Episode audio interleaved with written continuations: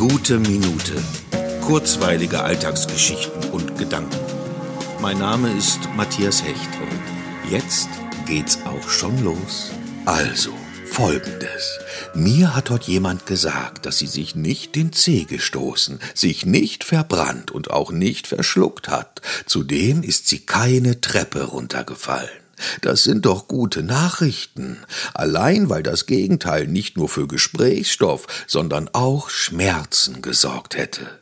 Die Katastrophen der Zeit, ob global, regional oder lokal, finden ja zu Genüge ihren Platz in den Schlagzeilen der Nachrichtenagenturen und somit auch in unseren Köpfen. Da tut es zur Abwechslung einfach gut, auch Nicht-Ereignissen ihren Raum zu geben. Ich zum Beispiel habe mir heute nicht nur keinen Finger eingeklemmt, sondern sogar keinen Kopf gestoßen. Diese ausgebliebenen Ereignisse lassen mich so viel klarer über all diese Schmerzen nachdenken, die ich heute zum Glück nicht gehabt habe.